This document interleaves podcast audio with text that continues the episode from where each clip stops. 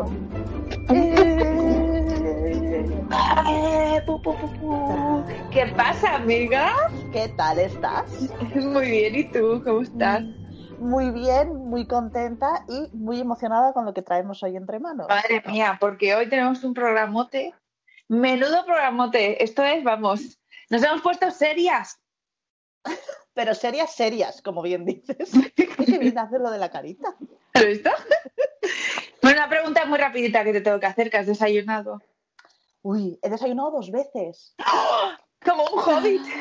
Sí, me encanta el doble desayuno. En el primero mi joyo con mi leche de avena Alpro, eh, que ya nos han dicho por ahí que nos tienen que patrocinar, y mi Efectivamente. cafetito y en el segundo me echo una tostada con aguacate y un tecito. ¿Y tú?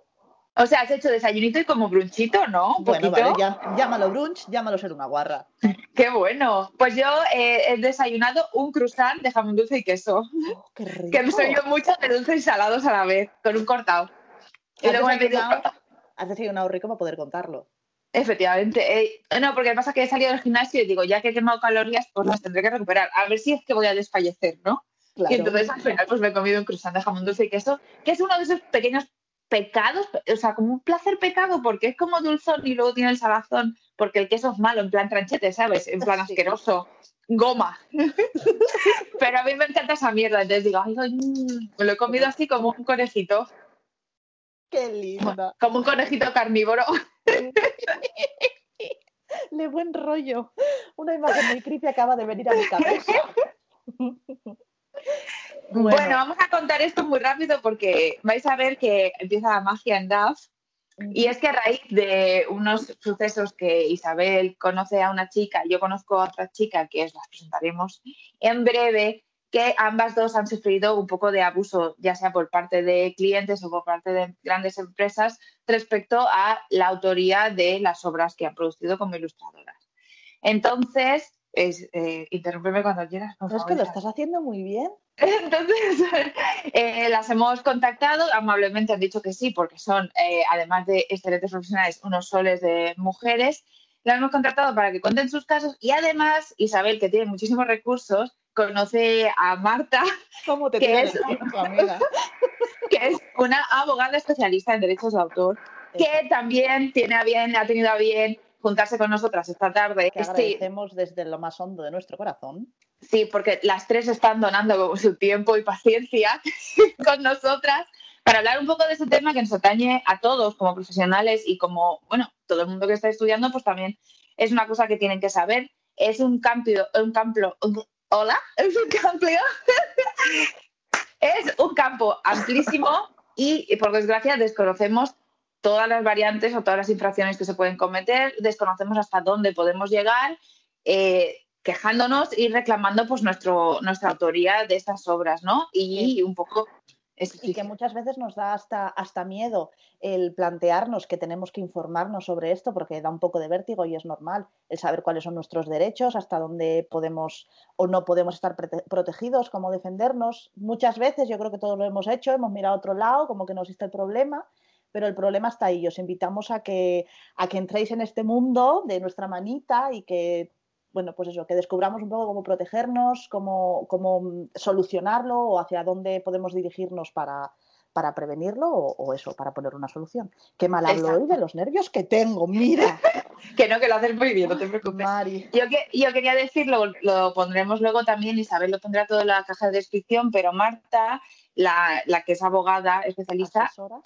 O asesora, cobra por estos servicios. Si os veis en una situación similar a las que nos van a contar nuestras invitadas o en alguna situación que no se parezca pero que tengáis dudas, podéis contratar a Marta y ella os ayudará a gestionar las cosas pues como buenamente se pueda y claro, como profesional que es, ¿no? Eh, pondremos todos sus detalles aquí y ya está, contactarla si os hace falta. Nosotras, eh, nosotras dos como individuales, como DAF, no vamos a ser eh, capaces de responder preguntas no vamos a daros un buen consejo, porque tampoco tenemos todos los conocimientos, que por eso están ellas aquí. Eso es. Entonces- Por eso, está, por eso está esta gran profesional que es Marta CDS de cola de perro para poder eh, guiaros y, y eso, y a, y a través de sus servicios poder encontrar de nuevo la solución, porque no lo he dicho Claro. muchas veces.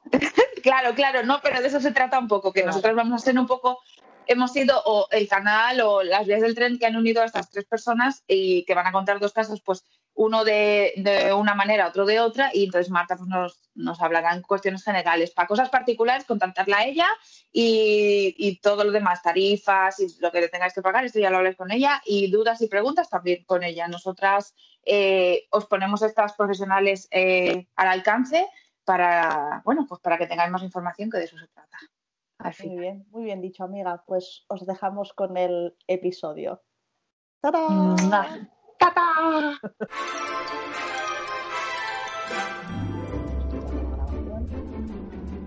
Y ya estamos grabando. Bienvenidas a todas y muchísimas gracias por participar hoy en esta charla tan interesante sobre la vulneración de derechos que tenemos como, como autores que somos, como profesionales de la ilustración. Tenemos a Jenny Espinosa, obviamente, copresentadora del DAF, a Marta Teresa de Cola de Perro, abogada y asesora especializada en estos casos, María Ortiz, ilustradora y diseñadora gráfica asturiana, y Julia Sagramola, eh, ilustradora, cartonista, diseñadora eh, de origen italiano que está viviendo aquí en España. Así que, bueno, perdona Jenny, porque estoy aquí yo ya soltando la parrafada y no te dejo. No, no, si lo estás haciendo tan bien que yo, oye, mira. No, teníamos muchísimas ganas de hacer un programa así. La verdad es que muchas gracias a todas por, estar con nosotras, por, por, acompañarnos en este ratito, por vuestra sabiduría y por vuestro tiempo. Y, bueno, hablamos de, los derechos que tenemos como ilustradoras, como autoras, y nadie mejor que, Marta como para estar aquí con nosotras y aconsejarnos, darnos un poquito de tip de, las cosas pues bueno, pues que a veces nos pasan o que no sabemos cómo gestionarlas, ¿no? En nuestra profesión. Em, yo agradeceros a vosotras esta oportunidad, pero me gustaría recordar que más allá de bueno, pues eh, los tips o las herramientas jurídicas, lo importante del programa de hoy es la oportunidad de colectivizar y de compartir experiencias, ¿vale? Que es algo que en este trabajo que es tan solitario, tan individualista, no suele ocurrir, ¿vale? Entonces, más allá de agradecerme a mí lo que puedo aportar por mis conocimientos, que es agradeceros a vosotras y a las compañeras que participan, a Julia y a María, compartiendo experiencias que además no son agradables, que son tremendamente desagradables y duras, porque sin colectivizar sin hacer colectivo, sin juntarnos, sin conocer qué está ocurriendo, cómo se mueve el mercado, pues nos seguirán yendo las cosas un poco regulero, ¿no? Y compartir información nos da poder, nos empodera y nos da seguridad para que cuando se repitan estas experiencias saber cómo actuar o no actuar. O sea que más allá de mi experiencia o lo que yo pueda aportar aquí, muchísimas gracias a todas por colectivizar. Gracias de nuevo. Gracias. Muy bien. Pues nada, vamos, tenemos dos casos eh, que nos sirven como ejemplo un poco de las cosas que vivimos día a día. Uno es el de María, que es a nivel un poco más local, y, el de Julia, que es ya a nivel global y muy tocho. Entonces, María va a empezar compartiéndonos su experiencia y luego la hará Julia, así que María, te cedo la palabra. Gracias, Isa. Nada, eh, como decía, eh, lo mío es eh, a pequeña escala y de hecho ha surgido todo en la ciudad en la que vivo, que es en Oviedo. Entonces, bueno, como introducción, me llamo María Ortiz y, como os decía, vivo en Oviedo y os vengo a contar una historia que me ha pasado hace relativamente poco. de hecho, si os metéis en mi perfil de Instagram podéis ver con más detalle lo que ha pasado. Y es que hace un par de meses un colectivo de vecinos de Oviedo me encargó una ilustración a través de una persona que representa eh, un partido político de mi ciudad, eh, con el que ya llevaba trabajando varios meses y a priori es una persona que respeta la, profesión de ilustrador. Eh, bueno, la imagen constaba del el barrio de los vecinos y más en concreto de la fábrica de gas, que es un lugar ahora que está en desuso y querían eh, reclamar o reivindicar más bien eh, que eso se debería de aprovechar para eventos culturales, eh, exposiciones, conciertos, etcétera. El caso a mí me pareció una idea estupenda, hice la ilustración firmada y me dio em, a cambio de ella un X dinero, ¿vale? Pero todo esto sin contrato, cosa mal por mi parte. Eh, en ese momento ya sabía que la ilustración eh, se iba a usar con cierta libertad, eh, bien sea para cartelería, para flyers, para poner en las redes sociales. pero nunca imaginé que si no estuviese de acuerdo en alguno de sus usos se me tacharía pues como persona que carece de conciencia social o se pondría en duda mi moral. Y esto lo digo porque al mes de que pasara esto estaba caminando por la calle y me encuentro una réplica de mi ilustración pintada en la pared de un local. Eh, que no estaba relacionada directamente con la, con la persona que me encargó esa ilustración, ¿no? Eh, entonces me puse en contacto con esa persona eh, que me lo encargó para entender qué estaba pasando, ¿no? Y él no entendió, no, no entendió, perdona, para nada mi desconcierto. De hecho, me dijo que cómo estaba quedando y que si se había acabado el mural. Y yo, claro, obviamente le respondí que no, que yo no era la que estaba realizando ese mural eh, y yo no podía saberlo, porque aunque fuera la autora de esa ilustración, no estaba realizando esa obra que estaba siendo copiada, ¿no? Em, y bueno, no me parecía justo ni que me lo hicieran sin habérmelo sin haberme avisado, eh, ni que me lo hubieran dado la posibilidad de haberlo hecho yo, cobrando de forma eh, o de forma altruista, que eso ya cada uno puede tener su, su opinión. Eh, bueno, me dijo que me llamaría esa tarde, cosa que no hizo. Entonces me puse en contacto con el propio local eh, donde habían hecho la pintada y para mi sorpresa empezaron a hablarme que sí de sus ideologías, de sus motivos por los que hicieron ese mural, eh, defendiendo incluso, em, poniendo en duda mi, mi, eso, mi, mi ideología, diciendo que al final eh, esto que estaba haciendo estaba mal, ¿no? Em, pero claro, yo no vengo a cuestionar eh, los principios de ellos, sino yo vengo a defender los míos como profesional. Entonces eh, les dije que eso era un calco de la ilustración y me dijeron que bueno, que todo correcto, que se pondrían en contacto con el responsable. A los pocos días me pasaron por privado un vídeo de cómo estaban borrando el mural. Eh, y aparentemente ya había entendido, habían entendido por qué su acción no era correcta y cómo habría que haber eh, sido procedido y ya estaba solucionado, ¿no? Y me dijeron que iban a realizar un manifiesto en las redes sociales de lo que había pasado, cosa que me pareció eh, maravillosa. Em, y, y, bueno, se lo agradecí muchísimo. Aparentemente ya estaba todo solucionado, pero aquí es donde llega el problema. Y en ese manifiesto no se exponían las cosas claras. Al final parecía incluso que yo tenía la culpa. Ponían incluso en duda mi conciencia social, ¿no? Eh, así que ese mismo día dije yo, bueno, pues mira, ellos hicieron un manifiesto, pues voy a hacer yo el mío. Entonces yo subí un vídeo a Instagram contando lo que había pasado de forma totalmente educada, eh, mostrando los motivos que exponía independientemente de lo que representara ese colectivo. Eh, y bueno, por supuesto que me hubiera encantado participar en ese local o en otro mural que me encargasen ellos, ¿sabes? Pero me parecía importante que entendiesen cuál era el procedimiento correcto. Bueno, pues a partir de ese vídeo se formó la de Dios, salieron muchísimas personas a mi favor y otras cuantas en contra, pero lo peor de todo es que exponían sus motivos contra mí y mi profesión diciendo que no tenía conciencia social y como creativa, diseñadora gráfica, ilustradora, si trabajo para este tipo de colectivos debería de ser de forma gratuita. Y al parecer llevaban haciendo lo mismo eh, con otros ilustradores que no se habrán quejado y no me extraña viendo la respuesta. Y recordemos que no me dijeron nada, o sea, ni me pidieron permiso para copiar esa ilustración, ni me pidieron permiso ni me dieron la opción de que yo la hiciera. Y lo triste es que también estamos hablando de ideologías de izquierdas, las cuales a mí me representan la mayoría de las veces y que considero un gran apoyo a la cultura.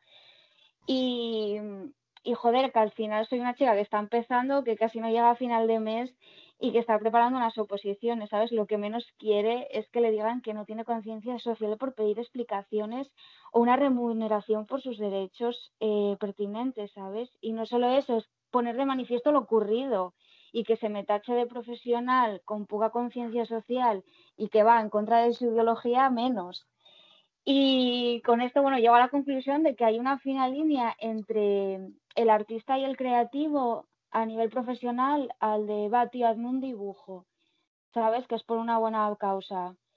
que le ponía de ejemplo a Isa que a mí la panadería, o sea, la panadería de lado de mi barrio, ¿no? Yo sí le digo a la panadera que si me regala una barra de pan, porque ese día necesito comer, ves una buena causa, que tengo hambre, pues no, y no la tacho ni de mala persona ni de, ni de mala profesional, porque le pido ese favor, ella tiene que tener el derecho a decirme si me la da o no.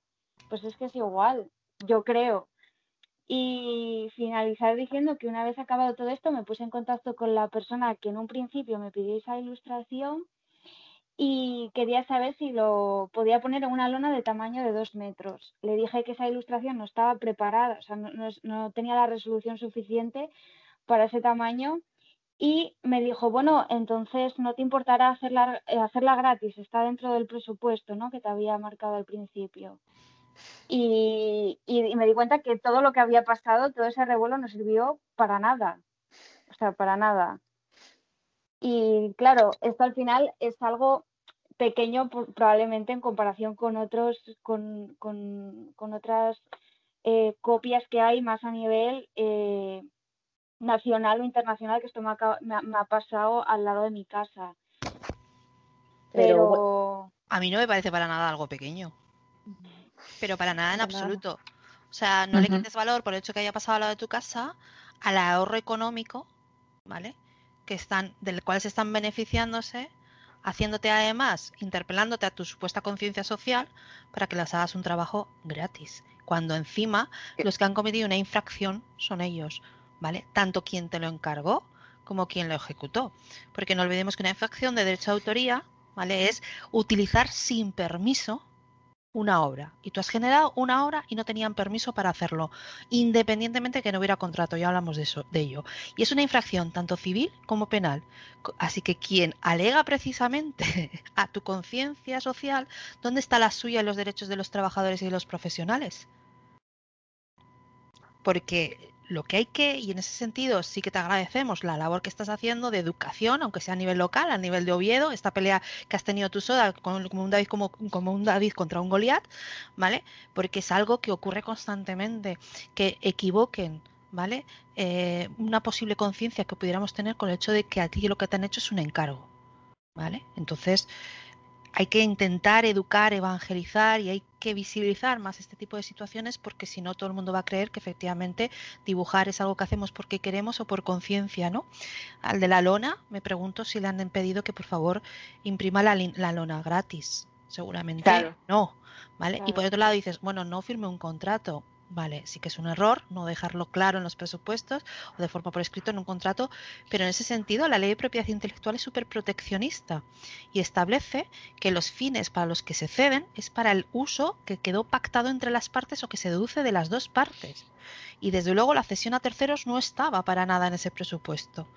Con lo cual, los que están infringiendo la ley, tanto en ámbito civil como penal, son ellos. O sea, que gracias, gracias por haberlo hecho público, por no haber callado y por haberte negado. Aunque efectivamente esto seguramente tenga, que es lo triste todo esto, unas consecuencias a corto plazo en cuanto a la contratación, pero también te harán poner en, pondrán en valor tu trabajo como profesional, no trabajar a costa de cualquier situación y en cualquier condición y responder ante determinadas condiciones laborales, pues como se tiene que responder. O sea que es muy triste que te hayas visto totalmente, bueno, pues rodeada de una situación muy fea porque la han hecho fea, o sea, ya no solo están infringiendo y diciendo un uso no autorizado, sino que además han utilizado, bueno, han intentado denigrarte a nivel personal y acusándote a nivel personal. Yo creo que aquí es importante, vuelvo a repetir la palabra colectivizar, o sea, reclama de todas las asociaciones el apoyo y que se manifiesten, que no te manifiestes tú sola.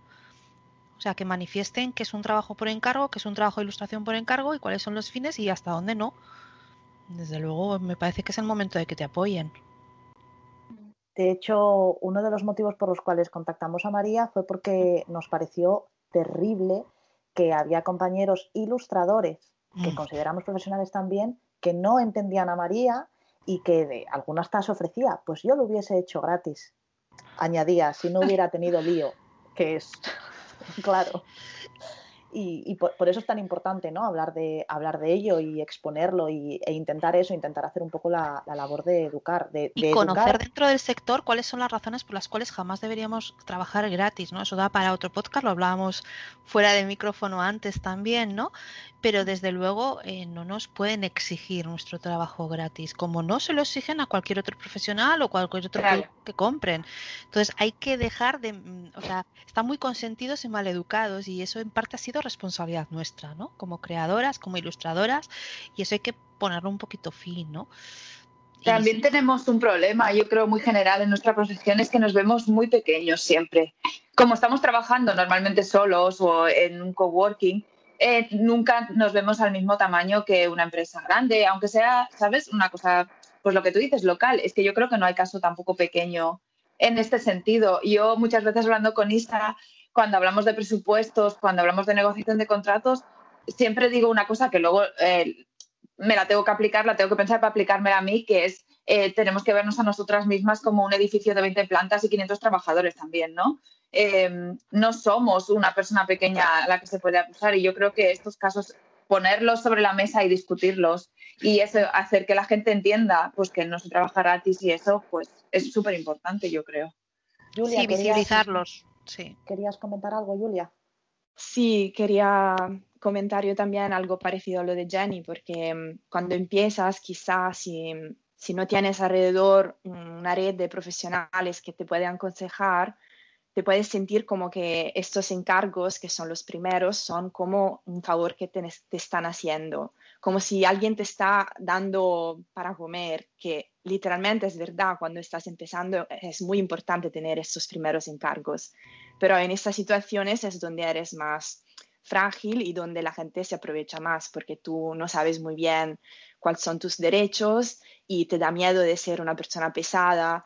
Además, como mujer tienes este miedo más de sentir que quizás eres pesada y que si pides más te portas mal y entonces mm, alguien que está al principio eh, quizás eh, filtra un poquito esto de, de, poner cosas dentro de un contrato, de poner las cosas claras y es donde allí hay mucha gente que se aprovecha y mm, tristemente son cosas que yo aprendí un poco gracias a, ejemplos de colegas, pero también eh, por errores y creo que es muy bueno e importante tener espacios como estos donde se puede hablar porque los que son más jóvenes no hagan esos errores y se sientan más seguros, aunque quizás estos trabajos de verdad son muy importantes y le cambian el mes, pero acordarse de que tú tienes todos los derechos de, ser respetado como profesional porque es tu trabajo. Entonces, sí, es nuestra pasión dibujar, pero yo dibujo por pasión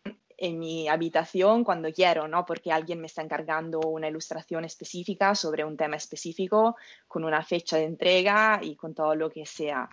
Entonces. De todas maneras, no pongamos el peso solo en la gente que empieza, porque esto ocurre en todas las etapas, especialmente en quien empieza, pero en todas las etapas. Nos asustaríamos de conocer las condiciones en las cuales pues gente a la que respetamos o admiramos puede desarrollar a veces trabajos o ceder, porque efectivamente tú hablabas de, la pasión, ¿no? Pero eso es, nuestra cara y nuestra cruz, es decir, nos hace ser súper creativas, que es algo pasional, que es algo vocacional y a la vez nos genera mucha inestabilidad e inseguridad, porque pese a que trabajamos bajo encargo, con unas directrices y un objetivo concreto, le estamos poniendo una parte muy nuestra con la que queremos sentirnos identificadas y a veces, bueno, que además en el caso de las mujeres, el síndrome del impostor, ¿no? Será justo lo que pido, lo que no pido, el que está enfrente siempre va a estar ahí. y mientras no compartamos información, mientras no nos creamos que somos profesionales y lo somos en el mismo momento que recibimos un encargo para un tercero y no es un trabajo personal o propio, ¿vale? Eh, estamos trabajando gratis y estamos además dinamitando el sector en el cual queremos seguir trabajando. Es decir, si este tipo de condiciones, este tipo de abusos, este tipo de condiciones se dan cada dos por tres, preguntémonos por qué es tan complicado vivir de esto a partir de los 40 o vivir exclusivamente de esto. Porque mientras igual no tenemos que pagar una hipoteca, un alquiler o queremos ser madres, pues nos da para aguantar. Pero cuando realmente necesitamos llegar a fin de mes, pues la profesión de ilustradora precisamente en algunas condiciones pues no es para nada viable, ¿no? Entonces sí que hay que poner el peso en la gente que empieza porque se sienten muy solas, muchas veces no saben a quién acudir o tener referentes, por eso es tan importante, bueno, pues también que haya asociaciones, pero también compartir, dejar de ocultarnos información, no te digo el precio porque igual me quitas el trabajo, sino compartir ese tipo de información, pero igualmente, ¿vale? Esto ocurre en todas las etapas. Sí, que creo que es muy importante acordarse que somos todos una comunidad y que esto, por, supuesto, que dices es... Que si va bien al sector o a la comunidad, mejor no será ir a también individualmente, aunque este trabajo en concreto se lo lleve esta compañera. Exacto, yo mm, en Italia con nuestros colegas hemos hecho como un grupo privado donde la gente se puede aconsejar ah, para presupuestos porque nos damos cuenta que en los últimos años eh, los precios se, bajaron mucho. Y entonces... Precios? Sí, hay mucha gente que quizás no sabe que se puede pedir más y entonces compartir estos precios para que se sepa que yo pido esto y que se puede pedir esto y que quizás se puede intentar a subir los precios en vez que siguiendo a bajar eh, Y negociar condiciones, no solo las tarifas, hay otras series de condiciones donde también está el dinero, ¿no? Y eso muchas veces, pues sí, compartir, compartir, colectivizar, informar, formarnos también en cuestiones no solo del lápiz, sino en cuestiones aburridas como las jurídicas. Y tan necesarias. María, ¿querías añadir algo a esto que estábamos hablando? Sí, yo que al final soy la más pequeña en ese sentido, ¿no? Que, que yo por lo menos he notado mucho un cambio de hace cuatro años ahora a nivel profesional. De hecho, yo estudié en una escuela de arte y no teníamos conocimientos suficientes ni para ser diseñadores gráficos ni para ser ilustradores a nivel eh, profesional de forma individual. O sea, no teníamos conceptos. Mm, bien sea de términos legales o bien sea eh, conocer a referentes, ¿no? Yo creo que eso es un fallo bastante grande y no fue hasta que me fui a Madrid de prácticas y vi a un diseñador y a una ilustradora que dije, yo, hostia, ¿se puede ser ilustradora? Y me dijo, sí, trabajo para una agencia que está en Estados Unidos. Y yo, ¿se puede trabajar en Estados Unidos en, en serio? O sea, no era consciente de eso. Y hasta que no te das un golpe con la realidad o te topas con alguien, y hace cuatro años estaba haciendo ilustraciones para mm, eh, ofertas de chupitos de un pub y ahora eh, hace un año saqué, eh, gracias a una editorial, mi primer cuento infantil, ¿sabes? Junto con otra, con otra, con la escritora y es como em, mi yo de hace cuatro años y mi yo de ahora ha evolucionado un montón, pero sobre todo tanto a nivel de autoestima, porque lo que decías antes del síndrome del impostor que está ahí siempre presente y más cuando trabajas sola. Y también el desconocimiento del sector, porque además si eres de Oviedo, si eres de un sitio que hasta que no conocí, y ahora que estoy conociendo a Isa y que podemos hablar más de estas cosas, estoy aprendiendo muchísimo más que podía haber estado aprendiendo durante un año yo sola en mi habitación buscando cosas en Internet. Internet, ha llegado para que nos plagie más fácilmente, pero también para conectarnos mucho más fácilmente entre todas y fortalecernos también, ¿eh? O sea que... Exacto, quería, quería poner de hecho un ejemplo que le pedí permiso al, autor, Juan Valdecillos, porque le acaba de pasar recientemente. Le contactó un gran periódico estadounidense, él está eh, editando en España principalmente y, y, claro, la noticia fue pues muy grande, un buen presupuesto y todo para ayer, pero muy contento. ¿Qué pasó? Que cuando le entregan el contrato, a posteriori, después de haber entregado el trabajo ya, el contrato es una hoja y media, pero demoledora. O sea, cedía todos los derechos, derechos que yo ni siquiera había leído nunca ni en el libro blanco ni en la guía ninja. O sea, todos, todos los derechos. Y me lo comentó Además, él simplemente me había contactado para preguntarme por uno de los, de los archivos que le mandaban firmar, el, el 8B Ben o el W8B. Sí, clásico. Tenía adjuntado el contrato y le dije, oye, ¿te importa que lo leas? Sí, sí, léelo. Le pregunté, ¿es el primer contrato de este tipo que firmas? Sí. Y entonces ya le dije, mira, pues te voy a dar un bajón, pero te lo tengo que decir. Y ahí le conté todo, contactó a otras ilustradoras también que le dijeron lo mismo. Él tenía mucho miedo de contactar a esta gran empresa porque, claro, se, ponía en la tesitura de decir, ya he hecho el trabajo, me voy a quedar sin dinero, van a romper el contrato y hasta luego.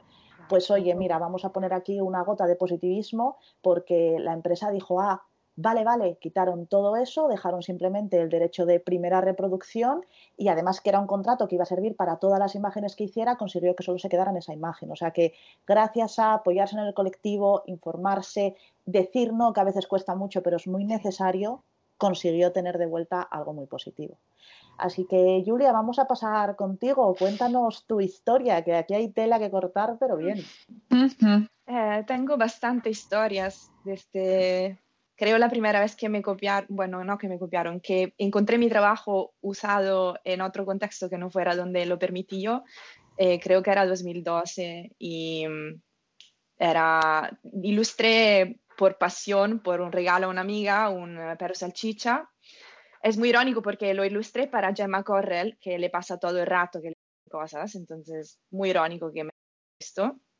Y este perro salchicha lo encontré eh, en 2012 eh, en Colombia como logo de una tienda de allí, porque una chica que me sigue eh, me contactó diciéndome, mira, vi que están usando esta ilustración tuya modificada y me parece muy mal y te lo quería decir porque estoy segura que no lo sabes. Y entonces desde allí fue mi primer ah, momento de shock, de de estar muy mal y pasarme unas semanas fatales buscando abogados y informaciones, eh, porque esta, gente se hizo todo el diseño entero de la tienda basado sobre este perro salchicha que salta.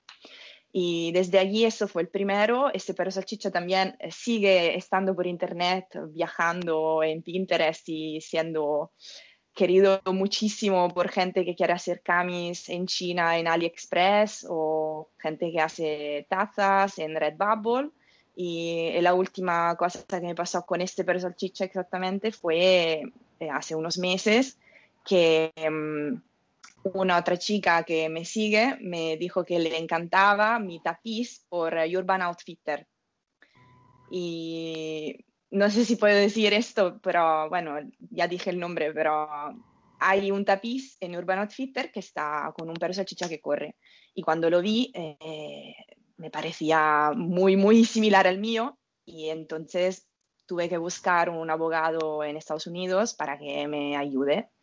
Y entre estas dos cosas me pasaron más. De, creo que toqué bastante todas las posibilidades de, de copia, de verdad, desde una chica en Brasil que hacía camisetas de los Ramones y las vendía como autónoma ella para su marca de ropa pequeñísima que se había construido con serigrafías hechas de baja calidad, hasta mm, una marca francesa de ropa que me miré antes cómo se llama porque ya no me acuerdo este nombre francés, que se llama Duparel o Mem, que es también una marca que va, va por toda parte en Europa, creo, que mm, tenía un pijama con un mostrito que era muy similar a un mostrito que había hecho yo. Y esta también la vi por casualidad, porque una amiga la había comprado a su hijo porque le encantaba. Y claro, le encantaba porque había visto el mío y se acordaba. Y entonces pensaba que era mío. Y la otra más ridícula, andando por la calle aquí en Gracia, una tienda de ropa para niños eh, en tema punk que tenía en la ventana, al lado de mi taller, pasando para tomar un café, tenía en la ventana una ropa para niño con una ilustración mía de los Ramones. Así, no sé de dónde queremos empezar con esto. Yo siempre digo que si no te quieres llegar a un disgusto, no busques tus imágenes en Internet. ¿Vale? O sea, si quieres llevar gusto o quieres decir, mira, pues voy a por todas y voy a empezar a enviar facturas, cógete y busca en cualquiera de los buscadores, desde Google Images, Bing, eh, Tiny, o sea, Tineye, ¿vale? Que ese es el mejor para buscar imágenes, entonces tú buscas. También digo que, mm, en principio, la mayor parte de la gente que lo está usando, pues evidentemente tendría que haber pagado por ello, pero igual no está haciendo gran negocio. Pero que si están haciendo gran negocio, te vas a acabar enterando. O sea, eso llega a ti de una u otra forma, siempre siempre, ¿vale? Entonces, de la forma más casual o porque tiene que acabar llegando, porque eso es un hecho, ¿no? Entonces, también hay que discriminar, porque si no también estaríamos tensionadas toda la vida y peleándonos toda la vida frente a quién ¿no? Eh, realmente voy a ir a por todas y a quién le voy a dar un susto y le, voy, y le voy a pedir que lo retire, ¿no? a quién le voy a enviar la factura correspondiente y la indemnización eh, que corresponda o a quién, con quién voy a contactar diciéndole qué estás haciendo. ¿no? O sea, y esa la labor un poco de evangelización o educación que nos toca, ¿no? De tener que explicar al que está delante que es que no puedes coger mi imagen. No, es que algunos te dirán incluso, es que te he mencionado. No, da igual. Sí, esto me pasa y hay todo otros el rato que no, que firman, te quitan la firma y se la Sí. ponen ellas y, y sabes que, bueno, pues es gente seguramente con muy poquita autoestima. Así que tienen doble Yo- problema. Yo estoy un poco de mm, luchadora con estas cosas por, por un tema de principio, porque me molesta mucho ver que es muy automático por la gente usar una imagen que buscó en Google. Y entonces, si tengo tiempo libre y ganas de pelear, o también simplemente de mm, ponerme a escribir a alguien, si encuentro un dibujo mío por Instagram, le digo, y, y no me gusta el contexto, porque tal vez quizás no, no digo nada por unas, unas realidades que me gustan de temas, por ejemplo, políticos, de feminismo o cosas de fanzines. Jo, punk. Julia, pero aunque te guste, creo que el toque, incluso diciendo, podéis seguir usándolo, pero mencionándome, Exacto. hay que hacerlo. De hecho, te agradezco esa actitud porque Esto no lo es habitual en este sector. Habitualmente mm, no- nos cruzamos de brazos, somos, somos- un sector muy poco activo. Por eso digo que en función de quién tengas enfrente, mm, la actitud será diferente. En plan, te doy un toque por privado, te cuento lo que hay, hago, o sea, gasto mi tiempo porque lo estoy gastando o voy Sí. a por todas, porque aquí al final hay un negocio que estás explotando y que te estás beneficiando, ¿no?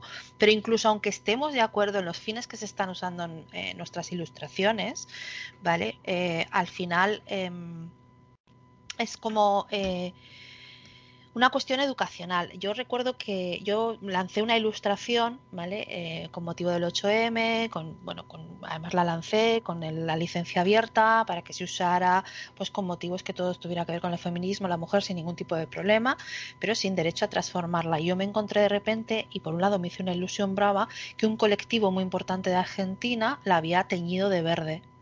Claro, porque ellos cuando hicieron la reivindicación de la.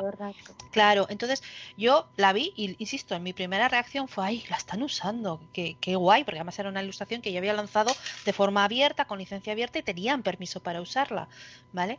Pero ni todo me puse en contacto con ellas, que simplemente con haberme contactado, pidiéndome que a ver si por favor la podían poner en verde, la mía era totalmente roja, para que os hagáis una idea, de hecho simulaba la sangre, con lo cual también tenía ese juego de menstruar, etcétera. Eh, os que os hubiera dejado, es más, os dejo que sigáis usándola, pero la próxima, por favor, contactar y pedir permiso. Y ya te digo que mi primera reacción fue una ilusión increíble que alguien, yo soy un, vamos, yo publico cuatro cositas, o sea, me lo, que hubiera utilizado, se hubiera sentido identificada como ilustración como para querer usarla en un movimiento con el cual me sentía tan identificada, identificada, perdón, y que yo apoyaba tanto, ¿no? Pero incluso en esos casos, ¿no? Lo comentaba antes también María, es que parte de la decepción es que supuestamente era gente de izquierdas la que lo estaba usando, pues que hay que educar a todos y más Claro. cuando equivocan nuestras posibles afinidades o nuestros posibles fines sociales, porque encima somos un colectivo mm, también bastante concienciado, que nos gusta participar de diferentes eh, bueno, pues iniciativas o, o actividades, pues también hay que darles el toque. ¿eh? Y eso nos falta mucho, darles el toque. Y yo no puedo dejar de hacerlo cuando tengo tiempo porque mm, no me parece justo que la gente piense que de verdad que buscar en Google signifique tener derechos de usar una imagen. Entonces lo hago, mm, también no, no, no voy a pelear porque no tengo ganas, pero digo, veo que estás usando mi ilustración, feliz que te guste, pero tienes que ponerme un tag o deja No, de usarla que porque eso- permiso y luego y, y además Esa- sí, sí, sí, exacto. Porque hay gente que se cree que por, Permiso por, y- por, por citarte ya pueden usarlo, ¿no? Y- Claro, claro, claro. Es que esto me ha ocurrido, yo ahora estoy también- dando talleres en la administración a técnicos de cultura, Ah, me ¿no? parece Y, y- me dicen, "Ah, no, es que con que menciones, no, No, no. Y, y además, em, eh, no sé, me está pasando últimamente de notar mucho esto en, Italia, pero estoy segura que pasa también aquí, eh, asociaciones o realidades que se han hecho eh, por Internet, por ejemplo, de divulgación de temas políticos, de temas feministas, de temas cualquier sea de derechos, que usan muchas imágenes para hacer bellas sus páginas y que no mm, teniendo esta- las, las, las cogen así buscando en Google y que ni dicen nada del nombre, ni, ni, ni pide, y que literalmente si le vas a sacar esas imágenes, nadie va a leer todo el texto que ponen, porque nadie se va a interesar de algo tan largo que es solo texto, sin una, sin una imagen bonita. Y cuando le dices que esto es literalmente hacer algo contra lo que están promocionando que ellos hacen, por ejemplo, defender los trabajadores, y después usas mi, imagen sin pedir permiso, esto es literalmente hipócrita. Y cuando le, le dices esto, no lo entienden. Al final, estamos aún ahí que la imagen que encuentran en Google es gratis. Vamos a ver, la gráfica en Internet lo es todo, porque a través de los ojos se capta. ¿vale? Entonces, en estos casos lo que hay que decirles es que tú cuando tenías un local, querías tener un escaparate llamativo para que la gente entre dentro de tu local. Pues en Internet, para ese escaparate llamativo, te lo hago yo como profesional. Es decir, como cuando alguien monta una tienda física o una tienda online. Es decir, de forma física tú entiendes que aparte del alquiler vas a tener que invertir en el escaparate, en el rótulo o bueno, en yo qué sé, la decoración, en lo que fueras. En internet la decoración te la doy yo. Y eso es lo que te da un plus de valor. Entonces, eh, no lo entienden, pero hay que seguir insistiéndoles en ese sentido, ¿no? ¿Y tú qué aconsejarías para, perdón, te corté, eh, qué aconsejarías para un ilustrador que quiere promocionarse online, pero sabe, porque a mí me está pasando mucho que sé que se va a poner algo por internet sobre un tema, por ejemplo, que me gusta mucho, porque ya me pasó con la música, con el punk, con ah, las feministas, que estoy súper dentro de la causa y quiero ser activista también visualmente, o ahora, ahora estoy enganchadísima con el patinar y pienso, voy a hacer una ilustración sobre patinar y estoy segura que si la hago en dos años o tres años la encontraré en una cami en Redbubble y ya por esto no tengo ganas de hacer esta ilustración. ¿Qué aconsejarías para eh, tener como un equilibrio entre promocionar mi trabajo online y defenderme de, no sé, esta es una demanda. No, no, no. Al final es, lo que tú has dicho, es buscar un equilibrio porque Internet, desde luego, te permite llegar a un público al que no llegarías, te permite difundir en espacios en ámbito internacional donde no llegarías, te permite participar en actividades ¿no? en las que si no, no participarías y con las cuales te pueden sentir identificada. Poder promocionarnos a través de Internet usando las redes sociales te da beneficios económicos porque son gratis. Evidentemente no son gratis, pues estamos vendiendo nuestros datos personales, pero bueno, a nivel de promoción lo son beneficios estratégicos, o sea, te da cierta independencia, eres tú la que te promocionas, no dependes de que un tercero te descubra, es tiene muchas cosas positivas.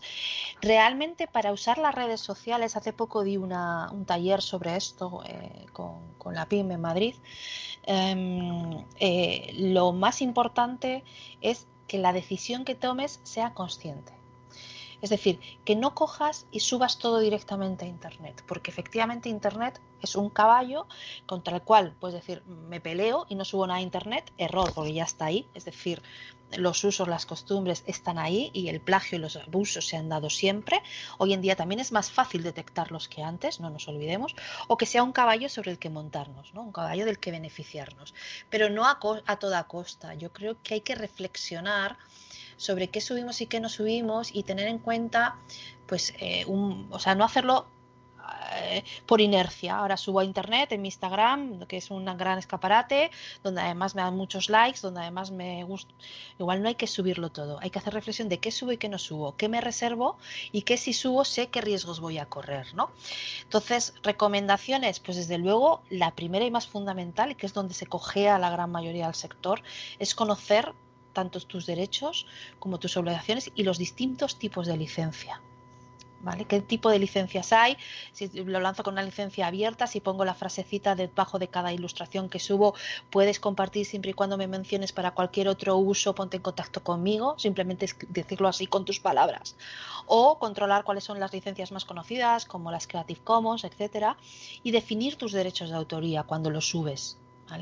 También eh, para que haya cierto rastro y esto acabe retornando en ti, pues otra cuestión es eh, controlar los metadatos. Muchas veces sacamos una foto IMG o el archivo directamente lo subimos con la numeración que viene y a lo mejor hay que, aparte que ahí está todo, ¿no? Está, puedes buscar hasta qué día, dónde y cómo fue eh, creado, pues igual tengo que ponerle al archivo mi nombre o mi web para que cuando se empiece a mover por Google también eso también tenga cierto, cierto retorno, ¿no?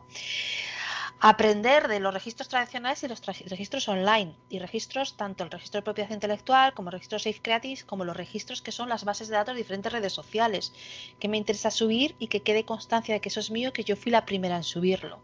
Cuando dependemos de redes sociales dependemos de otros y terceros y en un momento determinado nos pueden cargar la cuenta. Yo siempre recomiendo que la primera vez que se suba algo se suba a nuestra propia web. Somos profesionales por favor tengamos una propia web un portfolio propio, un dominio que nosotros controlemos y no un tercero, para generar el rastro primero de que la primera vez que se subió, donde se subió, para hacer prueba, pero también para eh, que tenga retorno mi nombre y mi ilustración en el mundo de Internet, que eso tenga también eh, una vuelta y que esas imágenes se asocien y que cuando alguien, eh, bueno, pues googlee mi nombre salgan esas imágenes o cuando alguien meta esa imagen para buscar quién es la autora, salga que la autora es fulanita porque lo tienes en su web o lo tienes bien en los metadatos, ¿no?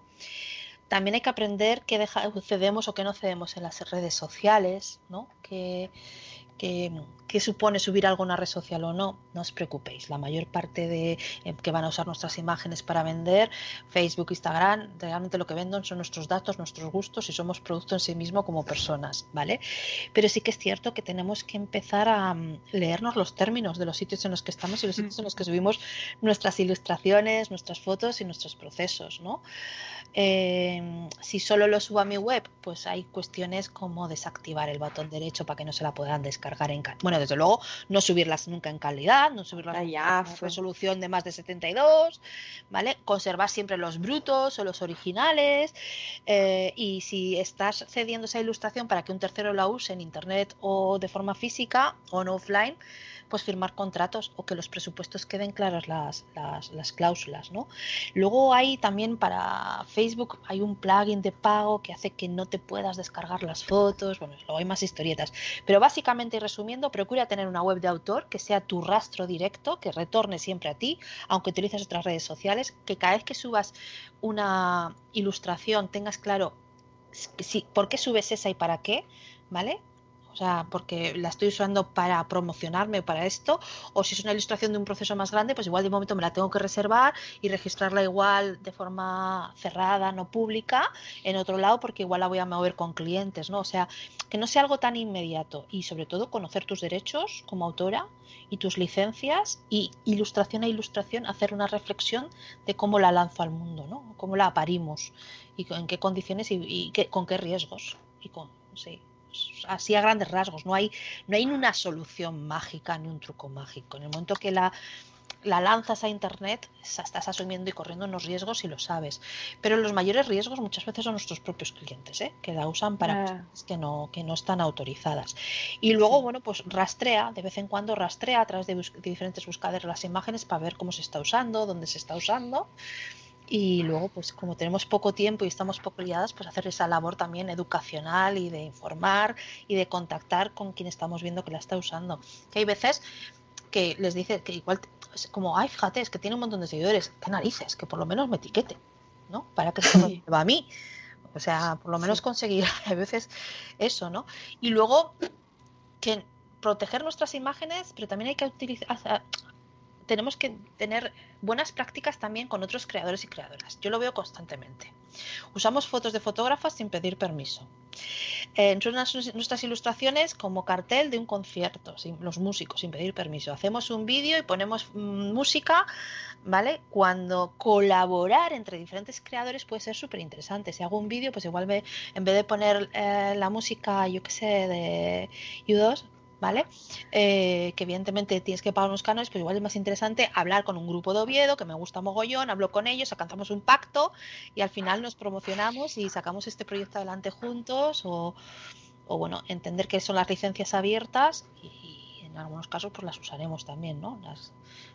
Ojo, que, eh, que ahí solemos equivocarnos y sobre todo se suelen equivocar con nuestras imágenes cuando están en bancos de imágenes o cuando tenemos licencias abiertas, ¿no? Que uso no lucrativo. Dicen, no, es que como no estoy vendiendo camisetas, o sea, uso lucrativo no significa solo venta y un retorno económico directo o inmediato. Uso lucrativo es hacer un cartel, hacer un mural en un bar. Vale que no van a vender, pero eh, su imagen como bar está mejorando increíblemente. Ahí hay un, ahí hay un, hay un lucro, ¿vale? No solo por lo que se ahorra de costes, sino por los beneficios que obtiene. que muchas veces es como uso no comercial o con uso no lucrativo, ¿no? dices, no, no, es que yo es que esto lo estoy usando, fíjate, no vendo camisetas. Bueno, no, pero te has hecho un escaparate de una tienda o te has hecho el cartel.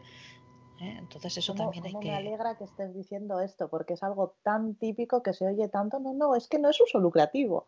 Jolín, ya, pero a ver, también hay modales, es ¿eh? obtener un beneficio o no tener que hacer frente a un gasto que sería obligatorio, así directamente.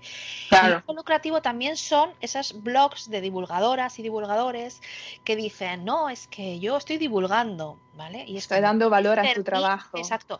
Y sí, seguramente, y hacen una labor increíble. Estoy pensando en divulgadores y divulgadoras de cómics, etcétera. Pero si vas a utilizar ilustraciones del interior de mi cómic, pídeme permiso, que te voy a pedir, que te voy a autorizar. Ya no te cuento a grandes divulgadores o youtubers ahora mismo que viven de ello. Es decir, directamente no por tu ilustración, pero tienen patrocinadores o les dan en publicidad o YouTube les paga por visualización ¿vale? O pequeños blogs que también, que aparecen anuncios a los lados, ¿vale? Y esos anuncios tienen también un, igual es minúsculo. Y si no, el prestigio que tú estás ganando, lo estás ganando también por usar el trabajo de terceros. A ver, está lleno de Instagram de psicólogos o profesores de yogas con ilustraciones preciosas que han cogido de alguien, le han puesto un tag y se ha hecho. No, pero estos ya son profesionales, es súper evidente. Estoy hablando del típico fan del cómic que hace un blog de divulgación y que nosotras además agradecidísimas porque nos da visibilidad, pero igual en esa educar es como pídeme permiso que te voy a decir que sí, ¿no? Es, es mm. ver determinadas costumbres, ¿no? Oitura, bueno, eso, costumbres, usos. O las plataformas que hacen promoción del trabajo de ilustración y que si no tienen trabajos bonitos dentro de la plataforma no tienen nada valor. Entonces, ¿por qué no sé si estoy allí mm. dentro? ¿Por qué no me has contactado? Tal vez hay algunas que son muy grandes y que de verdad nos da una atención si entramos dentro.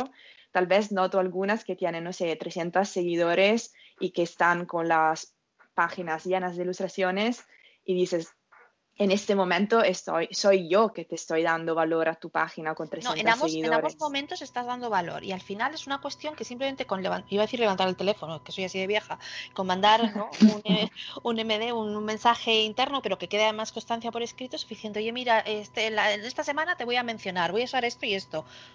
Encantadas, claro que sí, y para adelante, ¿no? Pero que al final, semilla a semilla, vamos plantando y vamos generando un poquito más de conciencia. Está claro que. Que antes había más que la que hay ahora. ¿eh? Hace 20, 30 años había mucho más. Bueno, porque no había tanta manera de reproducir las cosas sin pedir permiso. Pero te enterabas mucho menos, ya ni todo te pedían permiso. También, también, es verdad.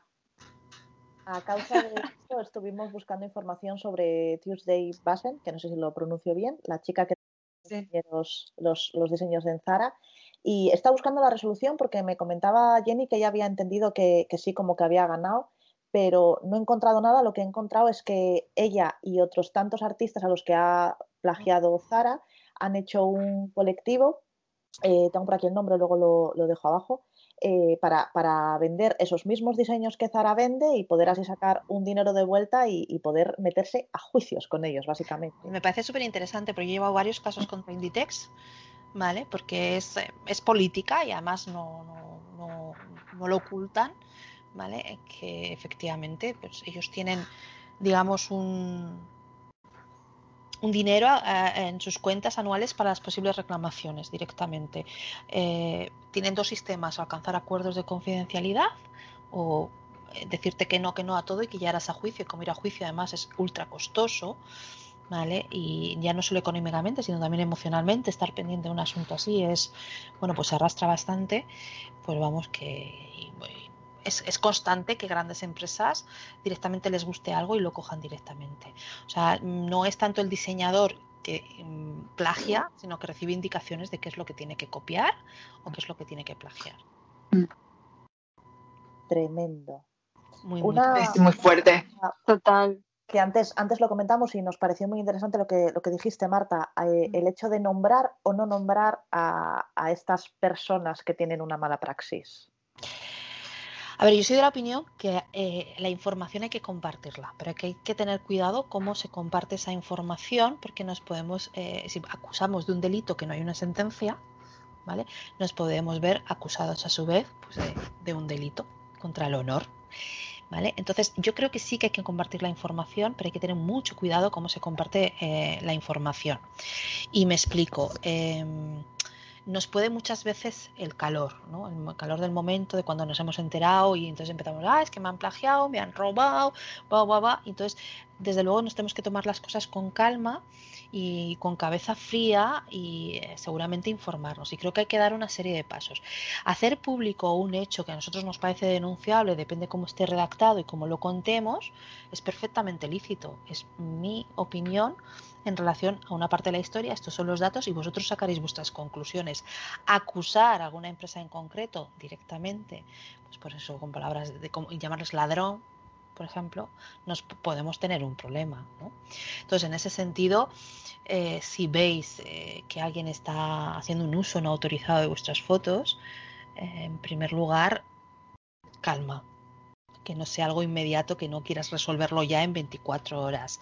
Informa, comparte, habla con tus amigas, con, tu, con asociaciones, etcétera. Y los pasos a dar, pues el primero de ellos sería identificar realmente el problema, ¿no? Investiga y recauda pruebas recauda, o sea, capturas de pantallas, vete a Garante, que es una página que te certifica contenidos, vete investigando quién es, quién está detrás, una gran empresa, una pequeña, esto lo firma un diseñador, una ilustradora o solo la empresa, cuánto la han usado en esto o lo han usado en más, o sea, haces esa labor un poco primero de investigación antes de levantar la liebre, ¿no? Yo el segundo paso que suelo recordar, es recomendar es advertir al infractor y además hacerlo de forma cordial y de forma privada, no pública. ¿Vale? Pero que se haga de forma cordial y privada, muchas veces puede ser un contacto de, oye, ¿qué estás haciendo? Tal cual, ¿va? ¿Eh? Eh, no significa que no tenga que hacerse de forma fehaciente, que no te tomen por alguien que pasaba por allí, que es una pipiola, sino, oye, que te está contactando una profesional. En un momento determinado, si sabes que quien tienes enfrente ya es una empresa, o alguien serio, hazlo además a través de correo con mail, mail ¿cómo se llama? Mail track, que te certifique que han abierto el correo, ¿vale? Hay formas además de certificar con acuse de recibo, eso sería ya una, igual una fase más posterior, ¿no? Pero que quede constancia. Si no te hacen ni puñetero caso en esos contactos más privados y de forma cordial, reclamación extrajudicial o a través de un mail certificado, un burofax, ¿vale? Ahí ya sí que decidís vosotros si hacerlo por vuestra cuenta o acudir a donde un profesional, una profesional, una abogada que, bueno, pues que igual te lo arma un poquito mejor y más que armártelo mejor, pues es muchas veces la imagen que da frente al que tenemos enfrente, lamentablemente. Y luego ya sí, ¿no? El siguiente paso sería pues la demanda, bien civil o bien penal, que hay veces que a ese paso no llegas, entonces está como el paso B, la denuncia pública, ¿no? Pues, eh, pues ahí sí que también con mucha cabeza fría, ¿eh? coordinar pues, con diferentes asociaciones que te puedan apoyar, también diferentes notas de presa, no, no, no limitarlas única y exclusivamente al pataleo en Instagram, en los stories, ¿no? sino hacer una campaña más orquestada también, ¿no? Un poquito más. Entonces tú, tú dirías que, perdón, te justo otra vez. No. tú dirías que la parte pública llega al final de esto, como última posibilidad. La parte pública llegas cuando ves que ya no hay nada que hacer yo creo que primero hay que intentar, eh, hay que intentar primero algo cordial que puede ser, oye, mira, me etiquetas y ya lo has conseguido, o es que esto que estás haciendo tiene un coste, em, tal si te mando una factura. Porque esto es lo que pasó a Tuesday, que ella también, cuando le copiaron, eh, ella contactó con ellos y mm. tuvieron estas conversaciones bastante largas eh, bueno, conversaciones. Sí, paciencia, ¿eh? porque es cierto que se suele alargar muchísimo. Sí, pues, quiero, decir también esto, que por experiencia es fatal, porque es muy largo. Sí, es muy, muy largo. Hasta que contestan, y si entran ya abogados de por medio, o sea, puede pasar un mes desde que tú envías el requerimiento hasta que te contesten, y si hay opción de algún tipo de acuerdo, que luego igual puede acabar en nada, ¿vale? En agua de borraja, pues eso puede pasar meses, eso es cierto. Que hay que armarse de muchísima paciencia también. Y ella le pasó que después de estas comunicaciones, donde al final Inditex le decía que ella no era tan famosa para que de verdad ella pudiera tener derecho a ser reconocida como ilustradora, propietaria de estas cosas, ella se rayó, se cansó de esto. Y... ¿Le contestaron eso? Sí, era como algo así, era como que mm, le habían comunicado que que ya te, tiene ninguna base legal. seguidores, claro, son todas esas cosas que... Bueno, Como el dibujo de un niño que no tenga ningún seguidor está protegido por derecho de autoría eh, y no pueden usarlo. O sea, así de sencillo. Dejaré El dibujo de un niño que, que simplemente lo ha dejado en la calle y lo han recogido y que lo ha visto su madre, su tía y su prima, está protegido. Esto Sí. de asociarlo al número de seguidores, eso sí que tendrá una consecuencia en cuanto a la posible indemnización igual, aunque el artículo 143 de la Ley de Propiedad Intelectual Española en ese sentido es horrible porque establece que te indemnizarán en base a lo que tú hubieras cobrado y no en base al beneficio que han obte- habría obtenido En esa Italia empresa. también.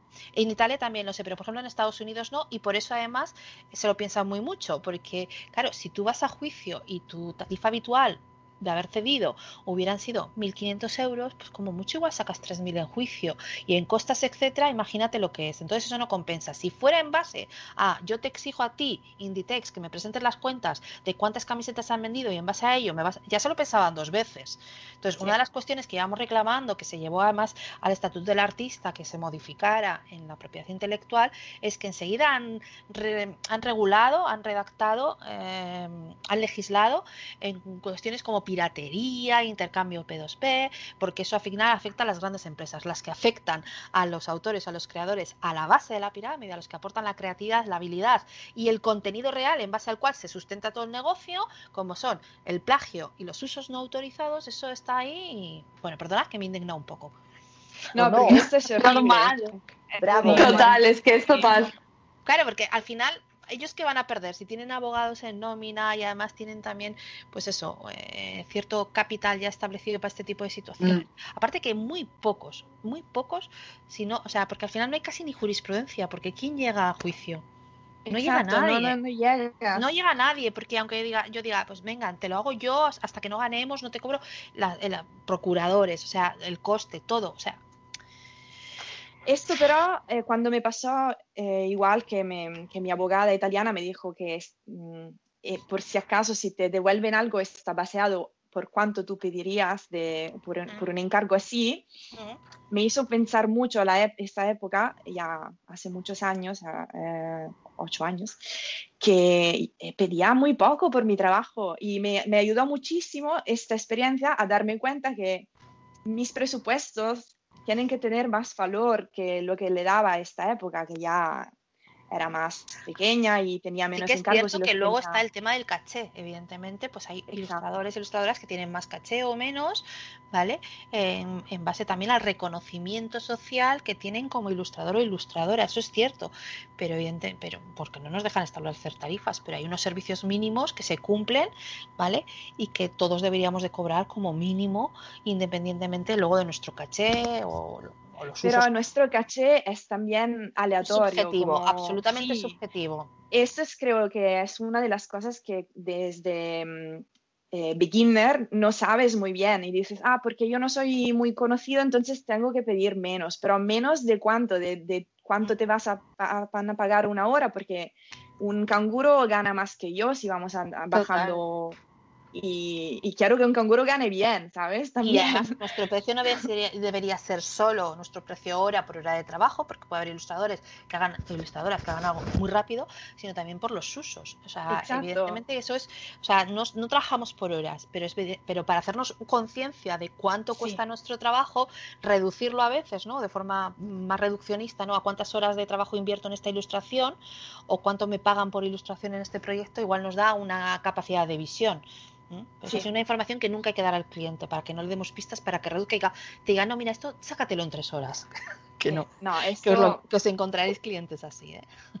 está, está lleno de clientes así. Mm. Mm, Por mi experiencia con lo que me pasó con ah, marcas grandes, lo fatal es esto de contactar en privado, porque tú también estás muy como aflicta y frustrada y estás como con tanta energía Pero cuando que son marcas grandes, no contactes por privado porque el que te va a atender es el community que está llevando esa red social. Localiza Sí, no, con, con página web abogado. Eso es, eso es. Localiza un mail, ¿vale? Sí. O varios y envíalos a esos varios. Sí, nunca escribir a un marca privado en Instagram, digamos, en- o en Twitter. No. Ah, buscar en la no web la los contactos. prácticamente en ningún caso, pero es cierto que con personas más pequeñitas va a ser mucho más difícil localizar un mail al que escribir. Sí. O un teléfono. Pero cuando me pasaron que hice step más largo, como cuando vi esta, estos, estas am, ilustraciones que eran muy, muy parecida a las que había hecho yo, me, me pasó esto, me pasó que mm, eh, contacté con una abogada y hicimos el trabajo de contactar con ellos en privado y empezó una negociación que no era una negociación, un intercambio de, comunicaciones donde... Entre abogados.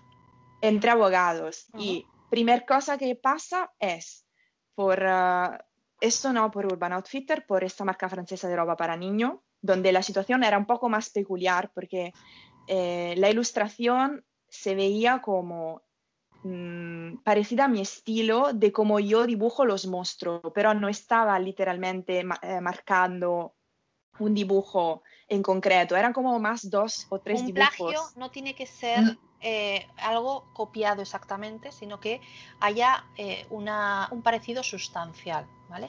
Y, allí es donde las todo. ideas y los estilos no están protegidos, entre comillas.